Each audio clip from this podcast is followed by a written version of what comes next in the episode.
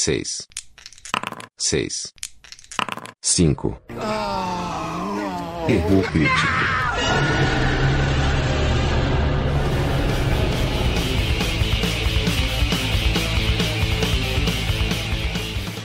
Bom, diferente do normal, hoje a gente vai gravar um episódio que não é um episódio numerado, por assim dizer. É um episódio um pouco diferente do que a gente costuma fazer e do que a gente deve repetir ao longo do tempo. E a gente resolveu chamar esses tipos de episódio de one shot. Fazendo uma alusão aí, aquelas vezes que às vezes a gente não está muito preparado para jogar RPG, não tem uma coisa muito pronta, mas reúne o time e, e, joga RPG. A gente fez muito isso, né, João, quando a gente era moleque. É, o que vale é o, é o jogo, né? Preparo é uma coisa. É um plus a mais. É um plus, né? Nesse espírito do podcast, né, que a gente começou e fez a abertura no primeiro episódio, falando sobre o que a gente fez, né, cara? Quando o, os jogos clássicos, a nossa. como o RPG trouxe a gente pra estar tá junto e tudo mais. E no final das contas, muitas desses encontros que a gente teve foram encontros assim, né, cara? Foram encontros que a gente não teve plano de jogar RPG, às vezes nem tinha aventura pronta. E sentava e simplesmente jogava muitas RPG, vezes, né, cara? Muitas vezes ah, foi o no tiro mesmo, né? no tiro mesmo. Aquele negócio que ninguém tinha nada preparado, mas a gente tava ali, já tinha feito tudo que dava para fazer. E aí o que sobrava era isso aí. E tinha grana para fazer outra coisa, né, é, cara? Aí era... alguém tinha uma mera ideia. para quem já mestrou sabe que uma mera ideia ela precisa ser trabalhada antes que vire uma realmente uma aventura, uma campanha, sei lá.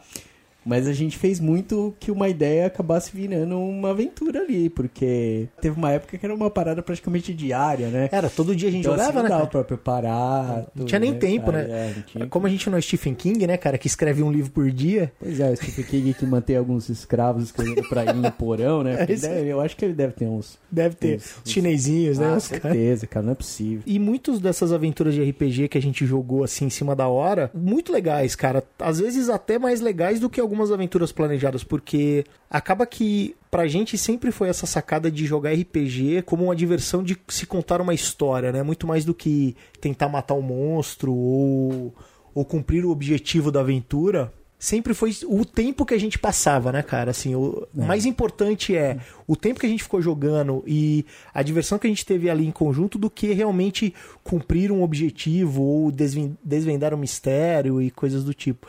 Então, muitas das horas divertidas de RPG que eu me lembro, assim, da gente jogando quando moleque, vieram dessas aventuras, né, cara? Do, ah, vamos sentar e vamos jogar, eu tenho uma ideia, como você falou, e vamos fazer. E... É, às vezes era o que tinha, né, cara? E, ah, e saíam boas coisas às vezes, né? Saíram, cara. Às vezes saíam umas bosta, mas às vezes saía. Mas mesmo tendo das bostas, porque você ia saber a bosta só depois de algumas horas, né? Quando acabava. Ah, beleza. Que merda. Mas aí você já se divertiu, entendeu? na, naquela porcaria lá. E... e valeu, né? Ah, valeu, cara. Sempre, valeu. sempre valeu, assim.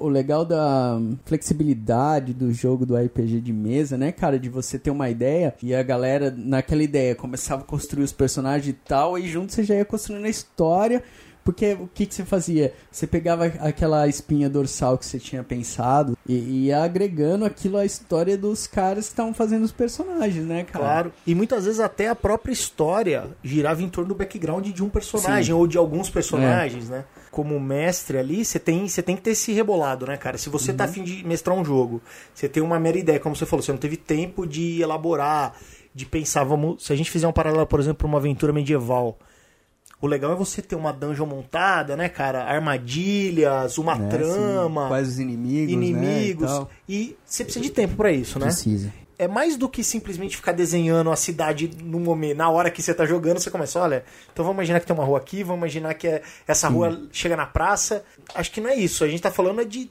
da aventura como um todo, né, cara? Aventura assim, como um todo. Às vezes você tinha uma ideia do tipo, pô, e se eu colocasse a galera com um assassino serial? No almoço a gente tava falando de filme de terror, né, cara? Então, uhum. assim, se a gente colocasse o cara contra um Jason da vida, como seria? E aí você consegue imaginar algumas cenas e fala, pô, então vou tentar replicar isso no jogo. Isso é, é pouco. E aí o que faz tornar realmente um jogo é o background dos personagens, né? É, o... é realmente, é, ele justifica o, o que é um jogo colaborativo, né? É isso aí. Quando você faz uma aventura one shot, realmente você sente que o jogo carrega esse título com mérito. Assim, é isso aí. De ser é- colaborativo. De ser colaborativo. Porque às vezes você tem uma espinha lá, o Mario salvando a princesa. E é só uma pequena ideia, né? E aí, com a criação dos personagens e tudo mais, o que você vai recebendo de história dos personagens, você já começa a enriquecer toda a história. Isso também acontece em aventuras Mais planejadas e tal. Sempre vai acontecer. Mas elas são muito mais importantes para one shot porque é o negócio que você vai fazer aqui. É isso aí, você vai fazer ali É. na hora e acaba que se o grupo tá bem entrosado e se o grupo entende, né, que aquilo ali vai ser um jogo ali meio despretensioso, mas que cabe a todo mundo ajudar o mestre naquele momento, até quando você tá criando um personagem, você já começa a tentar criar mais do que às, às vezes você até se preocupa com alguns detalhes que você não se preocuparia numa aventura planejada, Sim. até pra dar pro mestre coisas, né, cara? Pô, ó, você pode explorar esse NPC aqui que eu criei do meu passado, você pode explorar essa minha desvantagem aqui que eu tenho, é, esse inimigo que eu acabei de, de bolar aqui. E às vezes isso é tudo que o mestre tem pra realmente transformar aquela ideinha num jogo legal. E, e eu acho também que quando quem vai mestrar, ele puxa mais essa questão, né? Que eu vejo sempre que independente do cenário ou do sistema, quando vai um- rolar um one shot, que seja medieval, que seja futurista, sempre tem. a- E aí, você tem família, você tem não sei o quê, porque o cara precisa enriquecer o negócio em É isso 15 aí, minutos, 15 entendeu? minutos, exatamente. 15 minutos o cara precisa criar um cenário compatível com a realidade daquele daquelas aqueles personagens, né, que são pessoas, criaturas vivas naquele momento, E até entendeu? pra dar peso pra que seja interessante, né? Minimamente Sim. interessante. E o Né? legal que você falando agora, cara, eu tô pensando aqui, fazendo um paralelo, isso é meio diferente, por exemplo, se a gente olhar pro mundo de TV e cinema, né? O que se fala muito hoje? Que um filme, que é uma história de uma hora e meia, duas horas, ele tende a ser menos profundo em, em questão de personagens do que, por exemplo, uma série, que você vai ter lá 20 episódios pra explorar o background dos personagens e tal. E no RPG, pelo menos pra gente, é o contrário, né, É o cara? contrário. Porque assim, se tudo que você tem é o background, naquela one shot que talvez você vai jogar aquilo um dia, Um dia. né? Pelo contrário, você quer explorar mais, porque como você não vai ter tempo de criar a história do seu personagem ao longo de uma campanha, ou enriquecer ela ao longo de uma campanha, ou de várias aventuras, tudo que o mestre tem é isso, esses insights que vêm dos jogadores. Então, você acaba explorando até mais Sim. num curto espaço de tempo, porque você precisa disso para enriquecer a tua história, É, senão não tem história. Concordo. Eu acho que quando você tem uma aventura, uma campanha já planejada, estruturada, legal, o que você faz é encaixar personagens nessa aventura. Isso. E quando você é one shot, você encaixa a aventura Nos no personagem. É isso aí, boa. Essa Entendeu? alusão fica legal. É Você isso aí. tem que, que pegar assim, você tem uma ideia, mas assim, aí o, o personagem, pelo menos na, naquele momento, é a história principal. É porque você não teve tempo de criar algo muito, muito amplo, né? Então aí você encaixa a história do jogo na história dos personagens. É e quando aí. você prepara é um pouco Ao contrário. ao contrário. Isso é muito claro quando, por exemplo, você está jogando uma campanha que é totalmente estruturada, o cara tá lá estudando, criando e tal, e entra, por exemplo, um jogador novo. O cara entra acabou, entendeu? É, porque a história puxa o cara, o cara pra história. puxa o cara pra história. A única missão ali do mestre é conseguir envolver aquele cara na história de uma maneira coerente. E fazer, é, fazer sentido, né? Fazer sentido porque ele tá lá. entrar. Agora, quando é um negócio one shot, é aí é o contrário, né? Você tem que explorar aquilo que, o- que o cara é. Porque o que acontece? Como você não vai ter o tempo pra criar história, é, você nem tem uma base sólida pra colocar alguém em cima dela, É. né? Pelo contrário, você tá construindo a tua base naquele dia, né, no one shot ali. Então você precisa de tijolinho. E aí cada personagem te dá um tijolinho ou alguns tijolinhos e você vai colocando. Então essa alusão é boa. Se você tem uma campanha pronta, eu, por exemplo, quando eu monto o jogo pra gente jogar, eu crio a história. Eu, eu não imagino o tipo de personagem que vocês vão fazer. Poucas vezes eu criei jogos aonde eu já imaginava, olha, o João deve fazer um personagem assim, o Ciro vai fazer um personagem assado, o Alan, o Luiz, porque no fundo a história absorveria vocês, né? Eu É. como mestre teria a responsabilidade de absorver esses personagens ao longo da história, porque eu tinha a base. A minha missão era criar a base. Uma história envolvente, né, que fosse legal da gente contar e tal. Agora, quando é o contrário, né, eu não tenho esse tempo, eu não tenho essa base. Então assim, eu tenho a ideia, e aí eu vou pegar, vou beber, né? Vamos beber da fonte desse personagem, daquele personagem, daquele background, dessa desvantagem daquela e fazer. E fica legal também, é só um jeito diferente de É tocar. um né? jeito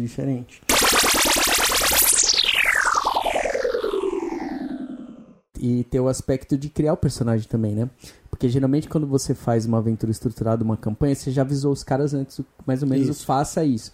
Que também influencia um pouco na criação do personagem. Até porque o jogador tem tempo pra pensar. né? Tem tempo pra pensar, né? Quando é um one shot, até no pro cara que cria o personagem, lógico que é muito mais simples você criar um personagem em 15 minutos do que um- uma aventura.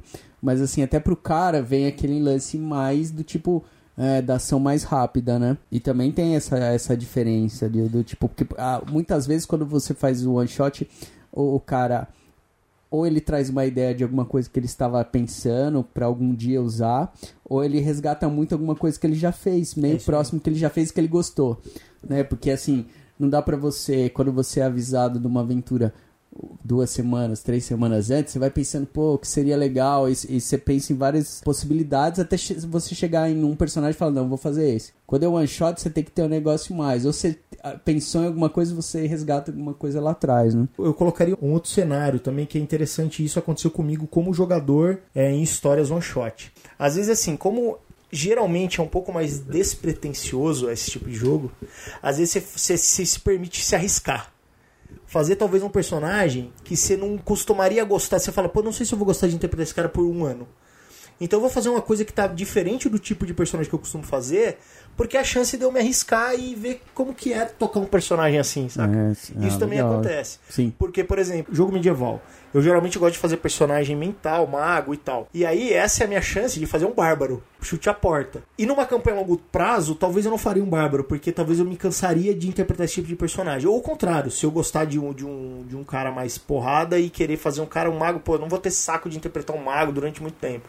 Então, a one shot também te dá essa possibilidade de Que dá arriscar. de testes, né? É, de arriscar. E às vezes sai coisa boa, cara. Às vezes você vê tanta história como o próprio personagem. Pô, gostei de criar Não, um personagem com uma certa com uma certa desvantagem que geralmente eu não exploro, né? Ou com algum traço de característica que eu nunca me preocupei com isso.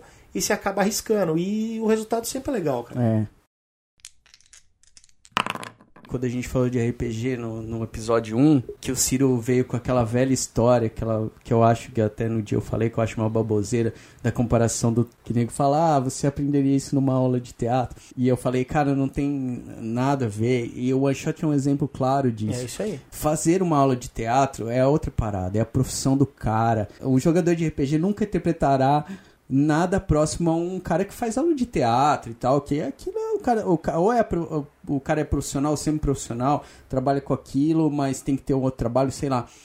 Mas em questão de raciocínio, cara, é, acho É que é, diferente. é, é o outro polo, né? É diferente. E o One Shot ele traz muito isso. Que não é uma coisa que, assim, eu, eu já vi algumas, algumas coisas de teatro e tal. E teatro tem seus exercícios, mas ele não chega a essa parada no jogo, principalmente quando é One Shot. Porque aí, cara, o raciocínio colaborativo ali tem que ser muito grande pra ser alguma coisa. nunca estudei teatro, mas qual é a minha visão é disso aí, né, cara? É assim, o cara, o ator de teatro ou um ator de TV, qual que é a missão dele? Ele tem, um- ele tem tudo pronto. Ele tem o roteiro Sim. pronto, ele tem as falas prontas, ele só tem que tornar aquilo o mais crível possível pro personagem que ele vai interpretar. É da vida, né? Então, Aqui- aquela isso. aquele, Então, o que aquela ele tem que coisa. fazer? Ele tem que trazer aquilo pra dentro, né, cara? E falar assim, cara, como esse cara estaria naquela cena, como esse cara, qual a entonação de voz, qual o trejeito, como ele vai se mexer e tal. Porque o resto já tá Já resolvido. tá resolvido. Então ele, ele tem muito mais tempo pra cuidar de um aspecto. Um E aspecto. ele vai chegar naquele nível, cara, porque é a profissão dele fazer aquilo muito bem. E no RPG... Tem alguns que é mais ou menos, cara. tem, tem alguns que é Tem bem o- mais ou o- menos. Aquele clássico Cigano Igor. O ciga- Não, e agora. Não, cara. E o que a gente vem Não. falando no carro aqui, agora tem youtuber, né, Não, tem cara, youtuber. que é, que é Tem ator de cinema. Ah, acho que a questão do teatro, não. Acho que a questão do teatro, ela, ela é Exige, obriga, né? Ela exige, exige. que o cara seja bom. Porque senão ninguém vai, não, não tem público e tal. Agora, assim, a questão da televisão, porque a, a televisão, diferente do teatro, ela é invasiva, né? Ela entra na sua casa sem pedir licença. E mais do que isso, né? Na produção, você tem um cara assim, não ficou legal, vamos de novo. Não ficou Exato. legal, vamos de... E no mesmo teatro, assim, cara. Você é- faz isso durante um cara- ensaio, mas na Exato. hora. Na hora que saiu que saiu, É cara. aí. No teatro, na interpretação profissional, seja de TV ou teatro, tem esse lance que assim, a história tá pronta e toda a missão do ator é encarnar e dar vida àquele cara, como você bem falou. Sim. E tem caras que são muito bons nisso e caras que fracassam miseravelmente nisso. É, Já no RPG, o papel do jogador não é só esse, né, cara? Não é só colaborar com a história, porque a história será criada ao longo, seja num one shot ou numa campanha. Por mais que numa aventura preparada o mestre cria NPC, cenário, problemas, armadilhas, mudanças e, e etc. Muita coisa vai ser criada com base nas ações dos personagens. Então, assim, essa é a grande diferença do teatro. Por isso que eu também discordo um pouco do Ciro quando ele fala: Sim. ah, vamos fazer o paralelo. Porque, assim, a única coisa que é paralela, você vai interpretar alguém que não é você. Então, você vai tomar ações, Aham. não que o João ou a Dilson tomaria, mas que o personagem que a gente criou tomaria. E acaba aí. Acaba aí. Eh, Colocando interpretação e raciocínio, ele é 8 em 80, é os paralelos, né? De um lado do teatro, 80 para para interpretação e 8 para raciocínio, e eu acho que pro jogo Ao é o contrário. Porque assim, a interpretação do jogo é aquele lance do tipo assim, não é que eu vou chorar na mesa. Isso, né? eu não vou Mas assim, tremer. você vai ter é, atitudes coerentes com aquilo que você criou, você é, vai ter uma maneira de é, tratar os NPCs e outros personagens coerente com aquele, com aquele seu personagem, entendeu? É isso aí. É, Essa é a interpretação, não é um negócio de eu vou chorar, eu vou rir, né? Tremer, eu vou usar Não uma é, roupa. não, né? É, talvez o live action tenha um pouco mais disso. O live tem um pouco mais, É. mas, cara, é um. é Não, mas também eu, É pelo menos, pouco, a gente jogou bastante live, eu nunca vi ninguém chorar, se ajoelhar, é se jogar no pouco, chão, É né, muito cara? pouco. Eu acho que o, o que o live apa- apa- apresenta mais é caracterização, roupa. É, roupa, né? Maquiagem. É, não é Hamlet, né? O cara não vai Não, ajoelhar não com uma é. caveira na mão, assim. Não, então, é muito difícil isso acontecer. Difícil. É. Acho que a gente viu alguns, tem, uns, tem uns- al- algumas interpretações. Eu, eu acho que assim, tinha uns caras que jogavam com a gente que tinha umas interpretações até na vida real, né, cara? Parece que tinha, ele tinha, tinha. Mas, a- mas você assim, sabe que. Nossa, mano, esse cara é muito shakespeariano. Mas você sabe que velho." teve uma dessa, parte dessa galera que eu tenho algumas recordações, era uma galera que fazia teatro também, né? Lembra? Tinha uma galera eles do faziam teatro. teatro. Então talvez eles tinham esse lance de, pô, É. vou trazer isso pra cá.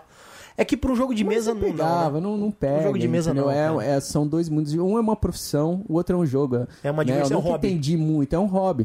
Cada um com a sua pitada de, de interpretação e cada um com a sua pitada de nível de raciocínio que são totalmente opostos, assim, eu. É, eu concordo.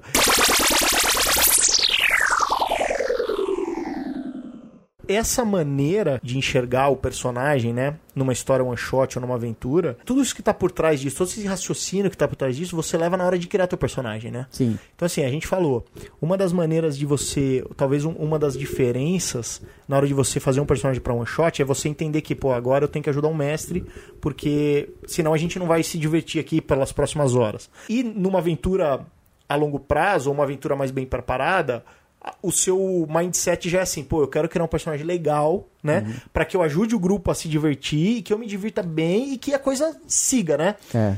E além de você ter esses parâmetros, pô, eu vou fazer um cara que briga, que não briga, eu vou fazer um cara que é cabreiro, não é, um cara que mata, não mata. Pelo menos nos nossos jogos, a gente sempre tentou colocar alguns limites, né, cara? Assim, Sim. Não vamos fazer um jogo onde todo mundo é bonzinho e você vai ser um assassino psicopata. Não vamos fazer um jogo onde todo mundo é bandido e você vai ser um paladino, né? Não vamos fazer um jogo onde eu vou ter num grupo um paladino freak por justiça e um ladrão cleptomaníaco, porque a gente sabe que isso vai acabar ao longo prazo atrapalhando mais do que ajudando a história. A não ser que a história seja essa, né? Isso, aí legal. Que às vezes você tá ali vai vai fazer uma aventura e você fala, pô, precisa ter um cara, tipo, vamos, entre aspas, um infiltrado Ah, no meio. sim, Aí um- você um inimigo, chama lá aí um sim. jogador ali que você fala assim, acho que eu vou pegar esse cara aqui, meu, você vai ser o cara aí dentro. É, você vai ser o infiltrado, né? Você vai ser o vilão ali É, no o meio. vilão ali no galera. meio, É. meio que o vilão ali no meio. E talvez até o próprio sistema, cara, te force a ter um- uma lógica de criação de personagem diferente pra cada cenário. Que é o quê? Por exemplo, se a gente vai fazer um jogo de D&D, né, cara? O nosso grupo sempre se preocupou com interpretação, né, cara? A gente sempre tentou não jogar videogame numa mesa de RPG, porque senão a gente joga videogame. Sim. né? Então, assim, a gente sempre tentou fazer. Por mais que um jogador goste de fazer bárbaro ou guerreiro, não vai ser todos os bárbaros que vão ser iguais e nem todos eles vão ser o Conan. Né? Exato. É, o cara vai dar ali um toque pra cada um dos bárbaros que ele criar, vai ser um personagem distinto, com algumas características próprias pra gente entender que aquele cara é um personagem único. E até Eu- pra como eu- jogador você temer pela vida dele, né, cara? Você se É. preocupar com aquele personagem. Eu mesmo já fiz um bárbaro extremamente bonzinho. o Bubru, né? extremamente bonzinho. E, e, Meio orc ainda. E já, e já fiz clérigo assassino Do do mal. mal. É isso aí, é isso aí. então, assim, é, porque isso é uma coisa legal. Você pode ter um cara que seja um personagem fisicamente fraco, mas que seja um valentão. Né? É isso aí. Isso que- você pode explorar no jogo. É muito fácil você ter sempre um, em nível de jogo lá um, um ST força alta e ser um cara valentão. É. O legal é você ser um cara fraco e ser um cara é isso aí. valentão. É você desafiar, É, isso né, é cara? o- isso é legal. a questão da, É, da parada. Mas eu né? acho que isso é legal, João, porque no nosso grupo, né? Por que, que isso sempre deu certo na minha visão?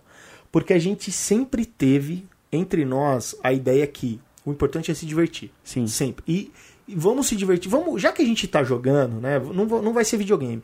E isso não faz com que a gente fuja toda hora do estereótipo. Eu já criei personagem estereotipado, todo mundo já criou. Sim. Mas, cara, o interessante é ser. Não é só ganhar, né, cara? Não é falar assim, eu vou fazer um valentão com muito ST que nunca morre, Não, que não. nunca. Porque esse cara vai ser imbatível, tá, mas. E qual vai ser a diversão disso? Eu não posso garantir que eu só vou errar se eu tirar 666 ou 665. Sabe, eu tenho que buscar aquele resultado no dado pra ter aquele sentimento de, pô, eu consegui, eu venci, sabe? Eu, Sim. eu acho que essa essa parada é legal. Isso pro, pro RPG, né? E se a gente olhar pro mundo do videogame hoje, eu que jogo bastante videogame, é o que eu sinto falta hoje, por exemplo. Poucos jogos São desafiadores. me dão esse São desafio. contra cara. três. É, cara. São pou- Battletoads. Poucos jogos são tem, Battletoads contra. Pouquíssimos jogos são Mega Man. Mega Man. Hoje é continua infinito, né, cara? Todo mundo mata. Pois é, Qualquer cara. moleque do YouTube termina qualquer jogo. É. E o RPG, eu sempre quis ficar longe disso, cara. Sabe? Sim. Não, o jogo sem cara. desafio, cara, não. eu não, não, pra mim, pelo menos, se eu tivesse descoberto e entrado, acho que no jogo de mesa e não tivesse essa pegada que a gente joga de desafio, acho que eu teria desencanado muito antes, assim, do, tipo, não seria uma coisa que teria me acompanhado durante tanto tempo. Porque aí, cara, se não tem desafio, velho, vai andar na praça, logo. entendeu? É, vai isso- vai isso- tomar sorvete na praça. O legal era essa toda essa questão de raciocinar, de, de ganhar um desafio do tipo, caraca, isso vai ser difícil de sair dessa, dessa cilada. Pra esse personagem. Pra né? esse Talvez se eu personagem. tivesse um outro personagem fosse mais fácil. A gente teve esses contrastes até quando a gente tentou jogar com outros grupos de RPG Sim, to- todas as vezes. que jogavam diferente, Não, né? totalmente que diferente. tinham uma outra visão e acabavam que o, o que, que era divertido pra esses caras? Vencer. Vencer. Sempre vencer e da maneira mais fácil possível. E aí, tudo bem, nada contra, é a maneira que eles se divertem. Pra gente nunca foi. Nunca Então, foi. pra gente era assim, pô, eu quero fazer um personagem que tenha suas limitações pra gente. Por que a gente gosta tanto de GURPS, né, cara? Porque as desvantagens de GURPS são desvantagens, né, cara? Não é igual D&D que é ou Storyteller que são opcionais, né? E isso começa a te colocar limites, né, cara? Ó, eu tô É. te limitando aqui, aqui, aqui. Vençam os desafios, mas você tem que considerar esses limites. Quando você tira isso do jogo, pra mim, pessoalmente, perde muita graça, cara. Eu, eu lembro de uma, de, de uma história clássica. Vamos jogar uma aventura, uma pessoa foi mestrar e falou, cara, faz o que você quiser. Mas tinha lá o super-homem, tinha não sei o quê. E, cara, tipo, o, o meu personagem era do tipo, enganava o taxista. Te paguei, velho. Beleza, então pode descer. E aí no final, assim, da história, tava assim, todo mundo pegando as ogivas nucleares, milhares, centenas de ogivas nucleares, não sei o quê. E meu personagem tava na Terra assistindo eles pela televisão. Enganando o taxista. E eu achava que o meu personagem era fudidíssimo, porque eu, eu fiz tipo assim, cara, vou ter tipo nível presença nível 5, velho. Dominação gente, nível 5. Você fudido, A gente fudido, nunca muito jogou foda. o jogo de Não, vampiro que você tinha isso, né? Presença nível 2 era uma. Presença nível 5. Caralho, você. Presença nível 5, velho. Vou tocar o terror. Aí, tipo, do meu lado tinha o, O. Superman, o outro Flash, do outro. Lanterna O Verde. Thor. Falei, Porra, velho. ninguém. O que, que eu tô fazendo aqui, né, cara? Eu sou o Homem Púrpura. Todo É, mundo tipo desses assim, caras aí, eu sou o Homem Púrpura. É, eu falei, caraca, mano, que porra é essa, entendeu? Me senti... Se o Batman não fosse defendido pelo roteirista, ele seria eu nesse momento. Porque o Batman tá lá e fala assim, ah, beleza, né, cara? Beleza, faz aí. Ó, ogiva nuclear, puta, se, eu, se, eu já- se ele já tivesse um plano sobre ogiva nuclear, beleza, ele ia participar. Se ele não tivesse, fosse surpresa, Ele ia fudeu. ligar pro Flash. Ele ia assistir TV, que nem eu fiz, cara. Não tinha...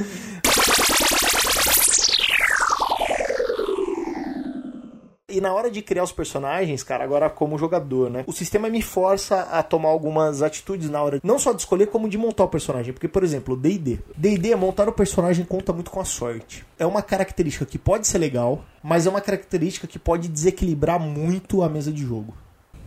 Eu não sou especialista nisso, mas vamos imaginar que as classes e, os- e as tabelas do D&D são compatíveis e niveladas. Então, por exemplo, um mago de nível 5 ele é tão complicado ou tão poderoso como um guerreiro de nível 5, ou como um monge de nível 5, como um druida de nível 5.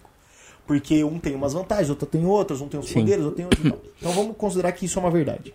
Só que, quando você monta um personagem jogando dado, além disso, você tem lá, tem um cara que pode ter um monte de 12, 13, 8 e 9, Sim. e um monte de cara que pode ter 15, 16, 17, 18, etc.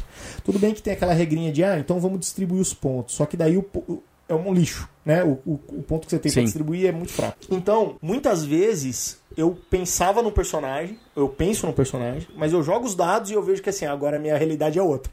É. Eu não vou poder ir por esse personagem, eu vou ter que fazer algumas adaptações, né?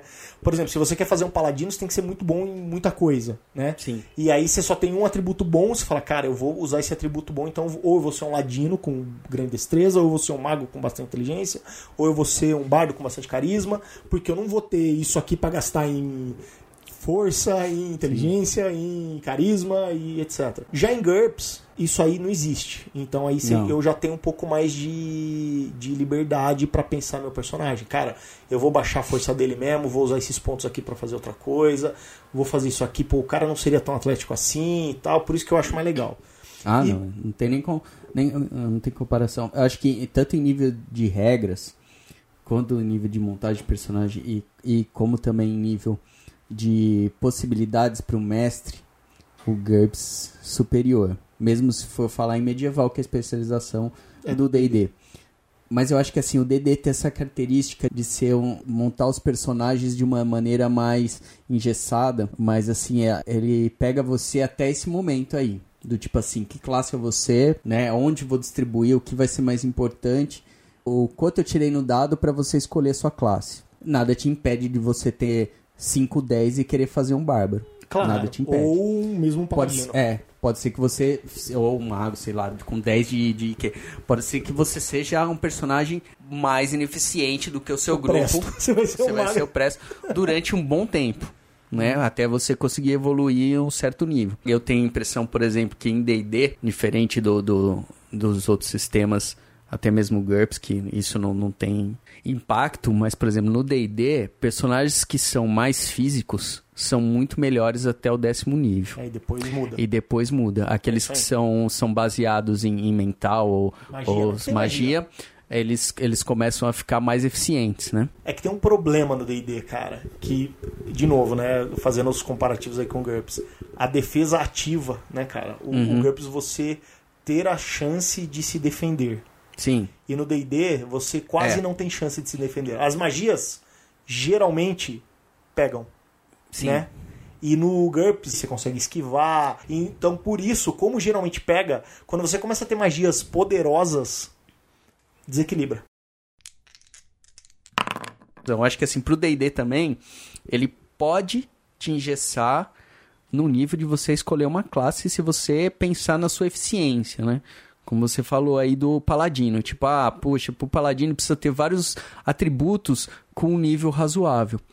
Mas acaba aí, porque a interpretação ela fica Sim, aberta sim, também, sim? Mas tem e também tem uma outra coisa que daí a vantagem pra mim é do D&D. Pra mim, o D&D só tem duas vantagens em relação a qualquer outro sistema. O livro dos monstros e essa o que eu vou falar agora, que é o que você sente a evolução do seu personagem, Isso é. diferente de qualquer outro sistema, né? Ou vamos pegar os outros dois que a gente sempre joga, que é Storyteller e GURPS. Cara, pra você sentir que o seu personagem de GURPS evoluiu, você tem que jogar muito. Muito. Sim. Mas Sim, muito. é muito mesmo. Muito. D&D, em algumas aventuras, aquele seu personagem que teve uns dados ruins, né, e que você teve que se limitar a alguma coisa, daqui a pouco você já é um cara bom. É, vai melhorando. Mesmo que os seus atributos iniciais forem ruins. Sim. Então o D&D tem essa vantagem de ele consegue talvez ao longo do tempo equilibrar os personagens. Por quê? Porque todo mundo sobe de nível, Sim. né? Ao passo que o GURPS, não. Então aí entra o lance que você, na hora de criar teu personagem GURPS, você tem que se preocupar um pouquinho mais. Sim. Porque assim, a tua evolução vai ser bem demorada e bem lenta. Se você estiver preocupado com eficiência, É você tem aí. que parar e pensar. Por exemplo, se você vai fazer um cara físico em GURPS, que você vai depender de uma esquiva alta ou de um ataque alto, você não vai conseguir aumentar muito isso ao longo de 5, 6, 7 Não. aventuras. Então, assim, preocupe-se lá no começo. Né? Não, e outra, isso lá né, em, em. GURPS, geralmente, pra, pra personagens que não seja de nível super, cara, pra você ter ataque e defesa legal... Muito difícil. Não, não tem como, É muito cara. difícil. Você não consegue ponto suficiente. Não. Você vai ter que optar. É aquela velha história que até GURPS, vida real e tudo mais, né? Ninguém é bom em várias coisas. É, é isso aí. Se você é, é bom numa coisa, na outra você pode ser mais ou menos. Ser bom em várias coisas, e acho que no, no, no GURPS ele tem isso. Se, é- se é bom, você é físico, então eu, eu bato bem. Ou não, eu resisto bem a porrada, eu me defendo bem. É, ou você vai ser um medianão. Ou você médio Não vai ser total. bom em nada. Que no GURPS nem sempre é bom. É isso. Porque assim, o GURPS é um negócio que, assim, diferente do D&D, você tomou uma espadada, medieval, pode morrer. morreu. Você levou um tiro, você morreu, né? É isso aí. Você tropeçou, às vezes bateu a cabeça, morreu. É, aquele. tem- ó, esse jogo que a gente. O último jogo que a gente tá jogando que é GURPS, cara. Eu lembro que na primeira aventura seu personagem tomou uma flechada de besta e quase morreu. Quase morreu. Uma o flechada, cara- um tiro. Ficou inoperante o resto do combate. Os caras terminaram o combate É e tudo mais. Em DD, D&D, não vai cara, acontecer nada. acho que, assim, nos primeiros níveis, porque é o que você falou, tem o nível do monstro. Então, assim, mesmo quando você tá no primeiro nível que você tem, um, sei lá, um, um Kobold, D8 orc. mais 2 de vida, 10 pontos de vida, É, um Cobol não vai te dar tanto não dano vai assim. te dar tanto dano, entendeu? O cara vai estar te, te jogando um D4 É e, e, e, assim, os monstros dos primeiros níveis têm dificuldade em acertar os É personagens. isso aí. Não são todos os golpes que vão Não, pegar em você. então- Você pode ter uma CA meio baixa que É. você vai sobreviver. No GURPS você pode ter jogado lá seis meses de aventura. Vem um person, um orc, meia boca. Pode Dá um perfeito, racha sua cabeça no meio, acabou over. com o personagem de seis meses. É isso aí. É verdade. Tá. E aí você tem esse temor, né? Então, assim, se você sabe que é um jogo mais físico, né? Um jogo que vai ter muito combate. Por isso que os nossos jogos de GURPS não são tão combates assim. Porque senão. Senão vai morrer. acabou, né, velho? Vai morrer. Acabou. Não dá pra fazer que nem em D&D, né? Que você sai de uma sala, entra na outra, outro monstro, sai da sala, entra na É, outra, não, outro monstro. E, e muitas vezes que a gente jogou GURPS, que assim, personagens iam embora, assim, de uma maneira. Às vezes num combate tinha, sei lá, 4, 5 jogadores, sobrava um ir embora. É isso aí. né? Um ficava muito fudido e a recuperação demorava mais e É. tal. Então, Dungeon, por exemplo, Dungeon é um negócio realmente pra D&D. Dungeon, É isso aí, eu concordo. Dungeon em GURPS é... Cara, é muito foda de sair todo mundo vivo. É muito difícil. É muito foda. É muito- A não ser que você comece a ter artifícios. Ou como mestre, tem muito malabarismo de poção de cura em tudo quanto é canto. Né? Maneiras Sim. de curar o time a todo momento. É, por exemplo, enfrentar uma dungeon com GURPS e D&D é que GURPS você precisa ter planos. É isso aí. Você precisa ter planos, porque assim, cara, tem uma armadilha na porta e você vai tomar, você tá lá, sei lá, no... no- Você vai morrer. Você pode Entendeu? morrer de verdade. Você Em uma pode, armadilha. Você pode perder o personagem de verdade. Você não pode só falar assim, ó, vamos chutar Vamos e eu tomo essa armadilha É no do- peito e Não continua. pode ser do tipo assim, Ladino, dá uma olhada na porta.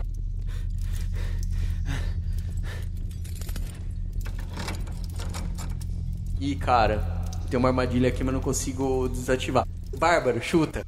Não tem isso, porque assim, se você fizer isso em GURPS e o Bárbaro chutar, Ele morre. ele pode ser que ele, que ele você perca o personagem. É entendeu? isso aí. Então, assim, planos são primordiais em GURPS. Concordo. E tem uma outra coisa que em GURPS é foda, cara. Recuperação de dano. Recuperação de dano.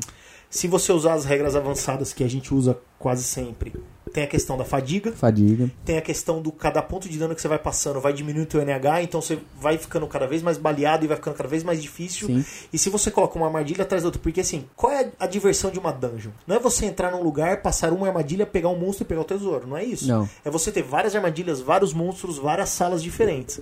Que a cada momento você vai ter que, em GURPS, você vai ter que fazer teste de esquiva, teste de NH, blá blá blá blá blá. E você vai falhar, cara. Vai. por melhor que seja seu personagem. Vai ter uma esquiva que você vai tomar uma bola de fogo de 2D e pode te tirar do jogo, né? Ou te inabilitar pelos próximos dias. Então, assim, realmente, essa questão de combates ou coisas físicas consecutivas não funciona muito bem em GURPS, não. Não. Você pode, você pode acabar com o jogo mais fácil, né? D&D tem mais esse caráter de todo mundo se recupera rápido, né? Todos, tem, todo mundo tem magia de cura, todo mundo tem, né, um clérigo, tem clérigo que tem magia de cura, tem druida, tem paladino, né? É, a- a- Tem- diferente do GURPS, a, a cura, a ressurreição e tudo mais é um negócio muito mais acentuado em D&D, né? É em. D&D, se chega o personagem, às vezes chega num nível que ele faz ressurreição com... Diamante. Só de pensar no, no cara ele consegue ressuscitar.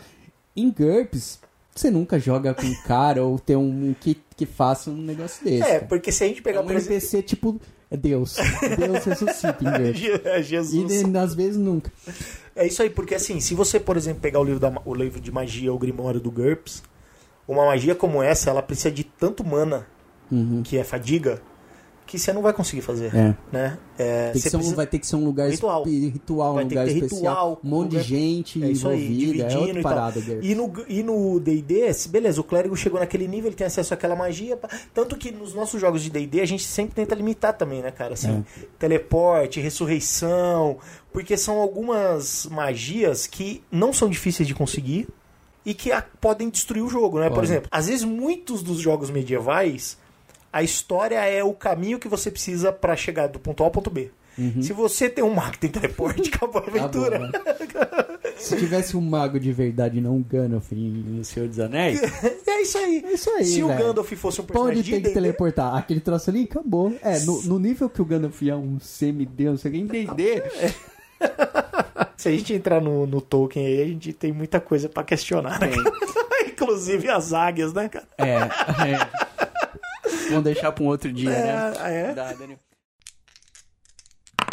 Voltando um pouco à questão das dungeons, o que eu vejo assim, ah, o que difere muito pro mestre em D&D e em GURPS, D&D você pode, você pode ter uma dungeon que pode ter uma armadilha em cada porta e você pode ter um caminho.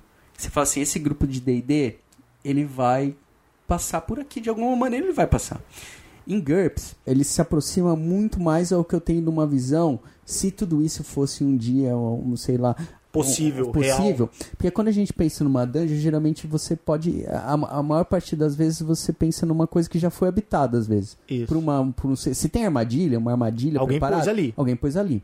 Ah, era um antigo castelo, era uma, to antiga torre de prisão. vigília, uma prisão. Você não vai ter armadilha em toda a porta.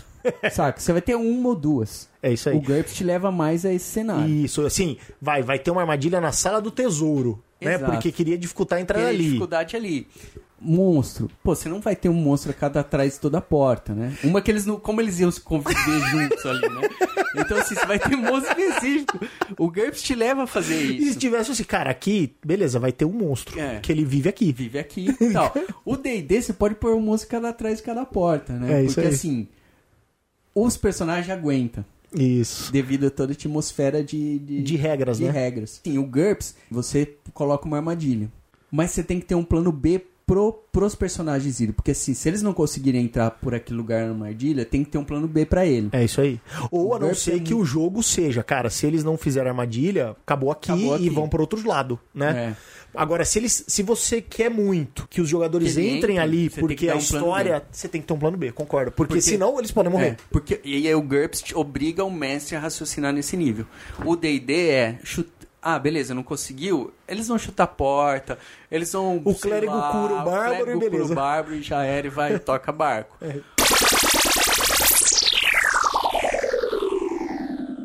Mas quando a gente transportar essas características de criação do personagem, por exemplo, um storyteller, eu acho que ele tá mais perto do D&D do que do GURPS. Eu, eu particularmente acho outros mundos, cara. É. É, até consigo traçar um paralelo entre GURPS e D&D, porque tem algum ali, apesar do, do GURPS ter menos atributos, né? Hoje não mais, né? Acho que as versões novas têm seis atributos, não sei, cara, sei pra lá. mim, GURPS é a terceira edição. É, terceira edição, quatro atributos, É lá no no D&D são seis, Seis né? atributos. Então, assim, você tem as perícias e tal que você, né? O D&D, lógico, tudo muito mais engessado, né? É, as perícias já estão todas perícias. escritas na planilha, por exemplo. É, mas storyteller, cara, apesar de ter a questão de você ter X bolinha Rehagen pra gastar, 11 aqui, eu acho que é outro mundo, assim, cara. Mas- mas- É outro mundo. Não, eu concordo que assim, é, é mais fácil fazer um paralelo de GURPS com D&D, é, porque geralmente gente, os jogos são mais similares. Assim, você Não, joga muito medieval é, por ali causa no do GURPS. cenário, você quer dizer. Mas quando a gente fala de Storyteller, por exemplo, World of Darkness, é um outro cenário, né? É uma outra maneira de pensar até a hora de você criar o personagem, porque daí você você vai pensar na natureza, no comportamento. É, coisas que, que são diferentes lá do, do coisa. Mas assim, ele eu enxergo ele mais próximo no, em termos de regras do D&D do que do GURPS, por quê? Porque também é uma planilha que praticamente vem pronta, né? Tudo que você pode fazer, no- eu diria que 90% da criação dos personagens está escrito ali na planilha, Sim. é só uma questão de distribuir as bolinhas. O GURPS ele, é, ele vai além. Então eu acho que assim, o mim o, o além. Storyteller ele, é, ele tá quase tão engessado quanto o D&D. Porém, ele tem um traço que é mais próximo do GURPS, que é a evolução do personagem também. Que é tão Também. difícil evoluir o personagem em Storyteller quanto no GURPS, diferente do D&D que você realmente evolui o cara. É. Eu, eu acho que o storyteller é um pouco diferente, não só pelo cenário, mas em questão da criação do personagem, porque geralmente as bolinhas são menos significativo na mo- no, no, no que você vai fazer ali, entendeu? Eu acho. A, É. a gastar os pontos, vamos, Sim. vamos dizer, né? O D&D, como a gente falou assim, interfere muito a hora dos dados, os atributos, para você acabar escolhendo sua classe. É, o GURPS, você se preocupa muito com os pontos pela eficiência. Já o Storyteller, eu acho que é o, é o menos que tem essas características. O Storyteller é o que leva mais você a pensar realmente na, na interpretação daquele personagem. As bolinhas, ela- elas vêm, vêm de uma maneira que às vezes você fala, tudo bem, eu pensei, por exemplo, já joguei muito Storyteller, já joguei desde de ser o punk a ser o playboy. Então, assim, você fala assim, é, eu, pelo menos minha maneira de montar, em storytelling em específico, tudo aquilo vem antes, todo o background vem Não, antes. claro, claro. Que, não tem no, no storytelling. Principalmente se Quem for você é- vampiro, né? É, Principalmente se for vampiro, que você tem que criar a história do teu mestre, do abraço, blá, blá, Sim. blá. A bolinha é um mero detalhe. a bolinha vem depois, né? A bolinha, às vezes, você pode pensar, e até mesmo ali dentro, você cria a história, você vai fazer, por exemplo, um Bruhá. No que vai interferir a bolinha? Se aquele personagem que você criou, de onde ele veio até o abraço, o que ele desenvolveria mais? Seriam potência ou, por exemplo, presença? Você, depende de onde veio o seu personagem, entendeu? Daquilo que você criou. Então a bolinha, ela é mais uma representação do que você vai interpretar, os pontos gastos nas bolinhas da, da planilha de Storyteller, que é, eu acho que é isso que é a grande diferença. Por isso que eu não, não consigo traçar um paralelo. Entendi. Mas é que eu, por exemplo, quando eu monto personagem, com exceção do D&D, porque essa questão dos dados me incomoda um pouco, né? E acaba que às vezes eu tenho que fazer outras escolhas, sei lá, eu tô pensando de novo, né? Eu quero fazer um paladino, mas aí eu não tenho dado suficiente pra isso e eu vou ser meio que um inútil até o level 10, sei lá, ou coisas do tipo. Então, beleza, eu vou fazer um ladino com esses dados ou coisas do tipo.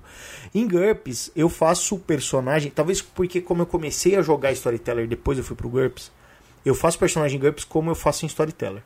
Eu penso no meu personagem, na história do meu personagem e depois eu distribuo pontos. Sim. Pra mim, o, o sistema pouco influencia nisso. Mas a distribuição, a- eu acho que assim, a distribuição de pontos no GURPS, mesmo você pensando no background antes, acaba, acaba sendo mais importante do que no Storytelling. Acaba porque a regra é mais A detalhada. regra é mais detalhada. Isso, a regra é mais detalhada. Por exemplo, no Storyteller, é mais simples fazer um personagem, né, simples. cara? Você solta ali as bolinhas e aí realmente, eu entendo que você tá falando que assim, você acaba se preocupando um pouco menos. Um pouco menos. Porque você fala, se eu coloquei duas bolinhas aqui, tá bom, cara, É. né? Isso aqui Não. eu resolvi. É isso, e eu acho que assim, a diferença quando você começa a jogar o- um personagem de storyteller, você, por exemplo, ter duas bolinhas ali de, de inteligência e uma de investigação, num um certo sentido, não é tão menor do que se você tiver três bolinhas de inteligência e duas de investigação. Porque você pode ter três sucessos. Esse é o problema, cara. E Entendeu? você pode ter três críticos. Você pode ter três Ou seja, do outro lado. o, o storyteller ele faz com que Isso quanto que é melhor legal, você entendeu? for, além de você ter mais chance de acertar, você tem mais tem chance mais de chance fazer de errar merda. também. É, porque como o, o dado você vai somar o seu atributo e sua perícia e jogar aquilo como quantidade de dados, quanto mais atributos e perícias você tem, mais dados na mão você tem, mais chance de tirar um você tem, mais chance de ter críticos você tem, né? Diferente do, do GURPS, que por exemplo, e no D&D, conforme você vai ficando bom, vai diminuindo a chance de você errar. Exato. No Storyteller vai aumentando a chance de você errar, né? Assim- com a de com- acertar. com a chance de acertar. Então, Exato. assim, por que que tal, talvez, né? Tô pensando nisso agora, mas talvez seja que é um sistema que vai ser sempre equilibrado, porque por mais apelão que você seja, você pode falhar miseravelmente, né, cara? Assim. Então talvez influencie menos a distribuição da bolinha. É isso que eu falei. Entendeu? E eu acho que um outro fato disso aí também que colabora com a sua, sua teoria, João, é que as perícias são mais genéricas, né, cara, no Storyteller.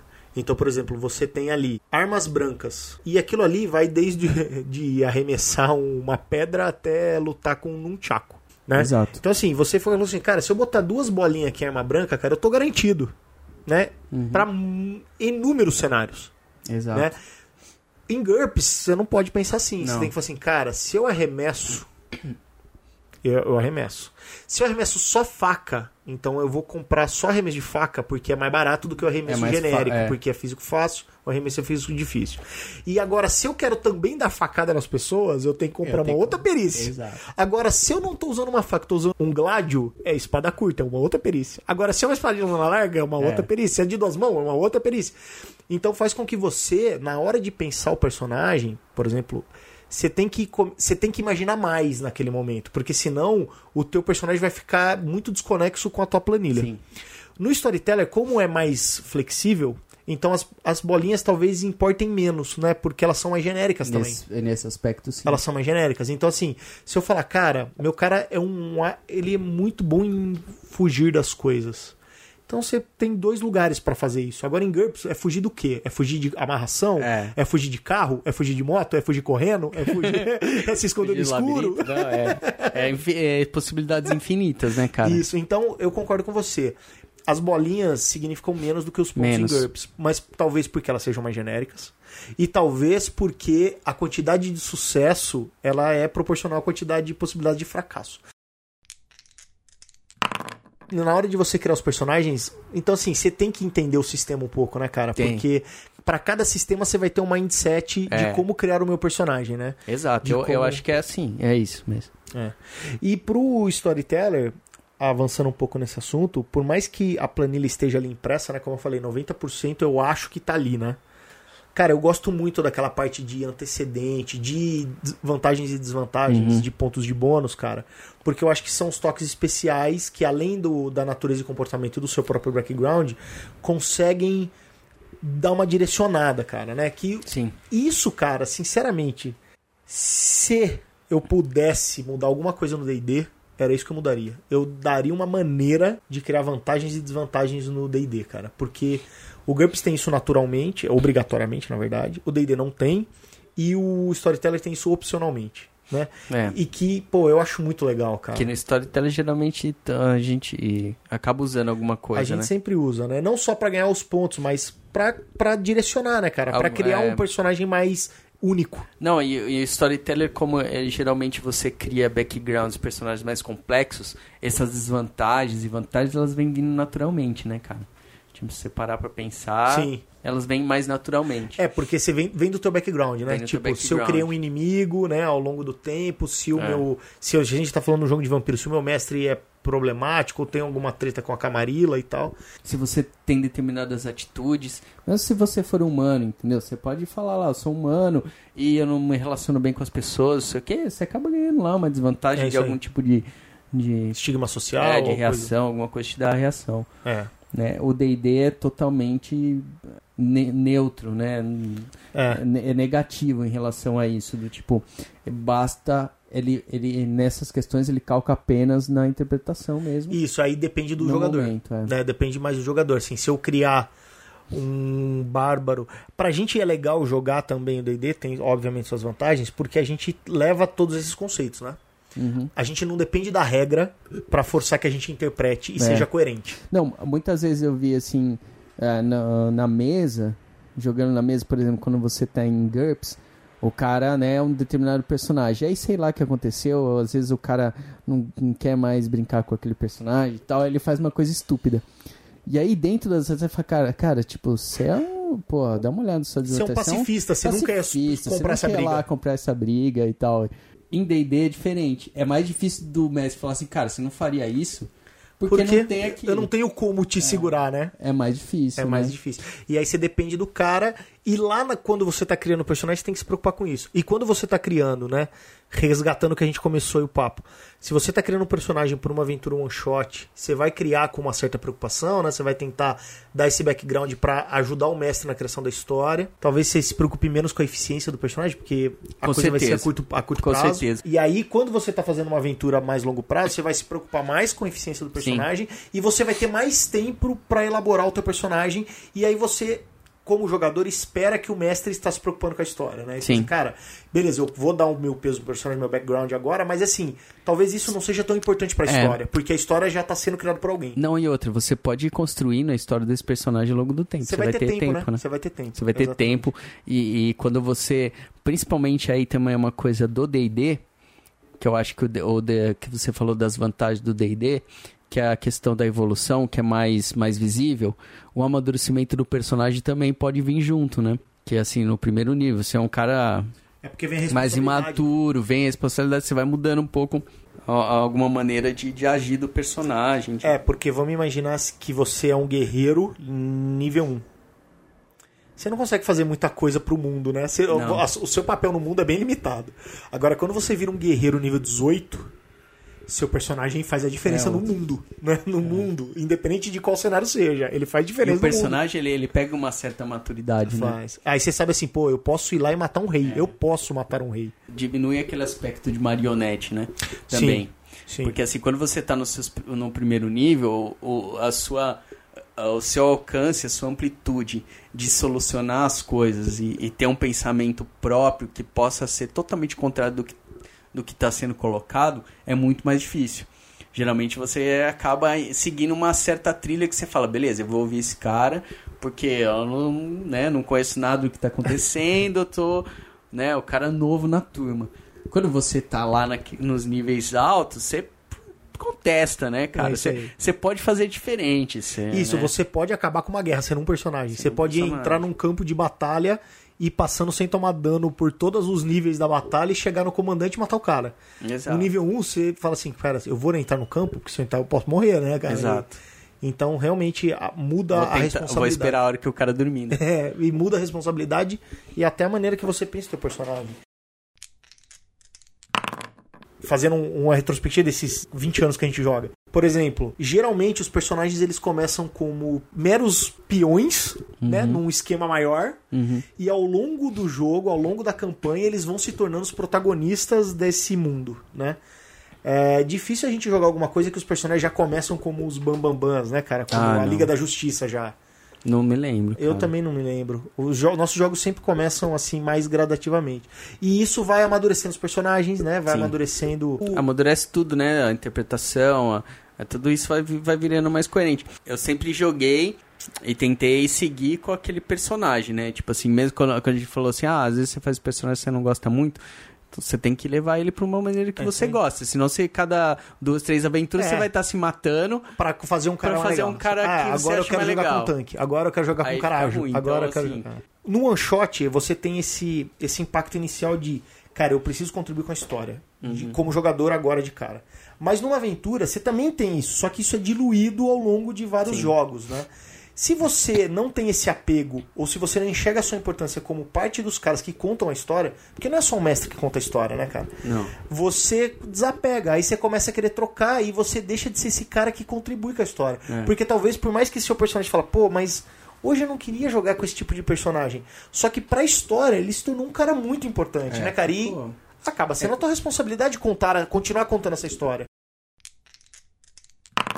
Por isso que eu acho que o momento de criar personagem, cara, eu até gosto quando a gente cria o personagem juntos, né? Porque algumas vezes a gente até criou já separado e vai pro jogo com os personagens prontos. Mas eu gosto da- do momento de criação. Pra mim, já estamos jogando RPG. Quando a gente tinha tempo, né? É, quando a gente de fazer e conversar. Hoje em dia, quando a gente joga, quando os cometas se Os alinham. cometas se alinham e dá, dá pra jogar. Já às vezes é mais difícil, né? Você É. tem que vir com alguma coisa meio pronta pra dar um tempo de, de rolar dados, É, assim. Mas, mas- é bem mais legal montar Mas todo é, mundo cara, junto. porque pra cara. mim, montar o personagem já é jogar RPG, sabe? Não, lógico. Já, é, já faz parte do Já jogo. faz parte. Já faz Acho parte que assim, a, a partir do primeiro momento que chega alguém e fala assim, vou dar uma aventura, já vira jogo. É, já vira jogo. Porque você já começa a pensar em, em relação, né? Como vai ser seu personagem, o que que, que que pode ser essa história e tal. E, e segue, né? O barco. Já começa o jogo, É né? Você mandar um SMS. Um, SMS WhatsApp. não, WhatsApp. É, você vê ninguém mais. WhatsApp, ô, vamos jogar, acabou, velho. Virou jogo já. Já virou jogo. O, o Porque. Os caras já estão pensando Você no já tá personagem, maquinando, o cara é. já tá pensando no... O que, que você vai ser? Pergunta pros caras o que, que vai ser. Ah, você não sei o cara, então você não sei. Já vira jogo, É né, cara? Não tem.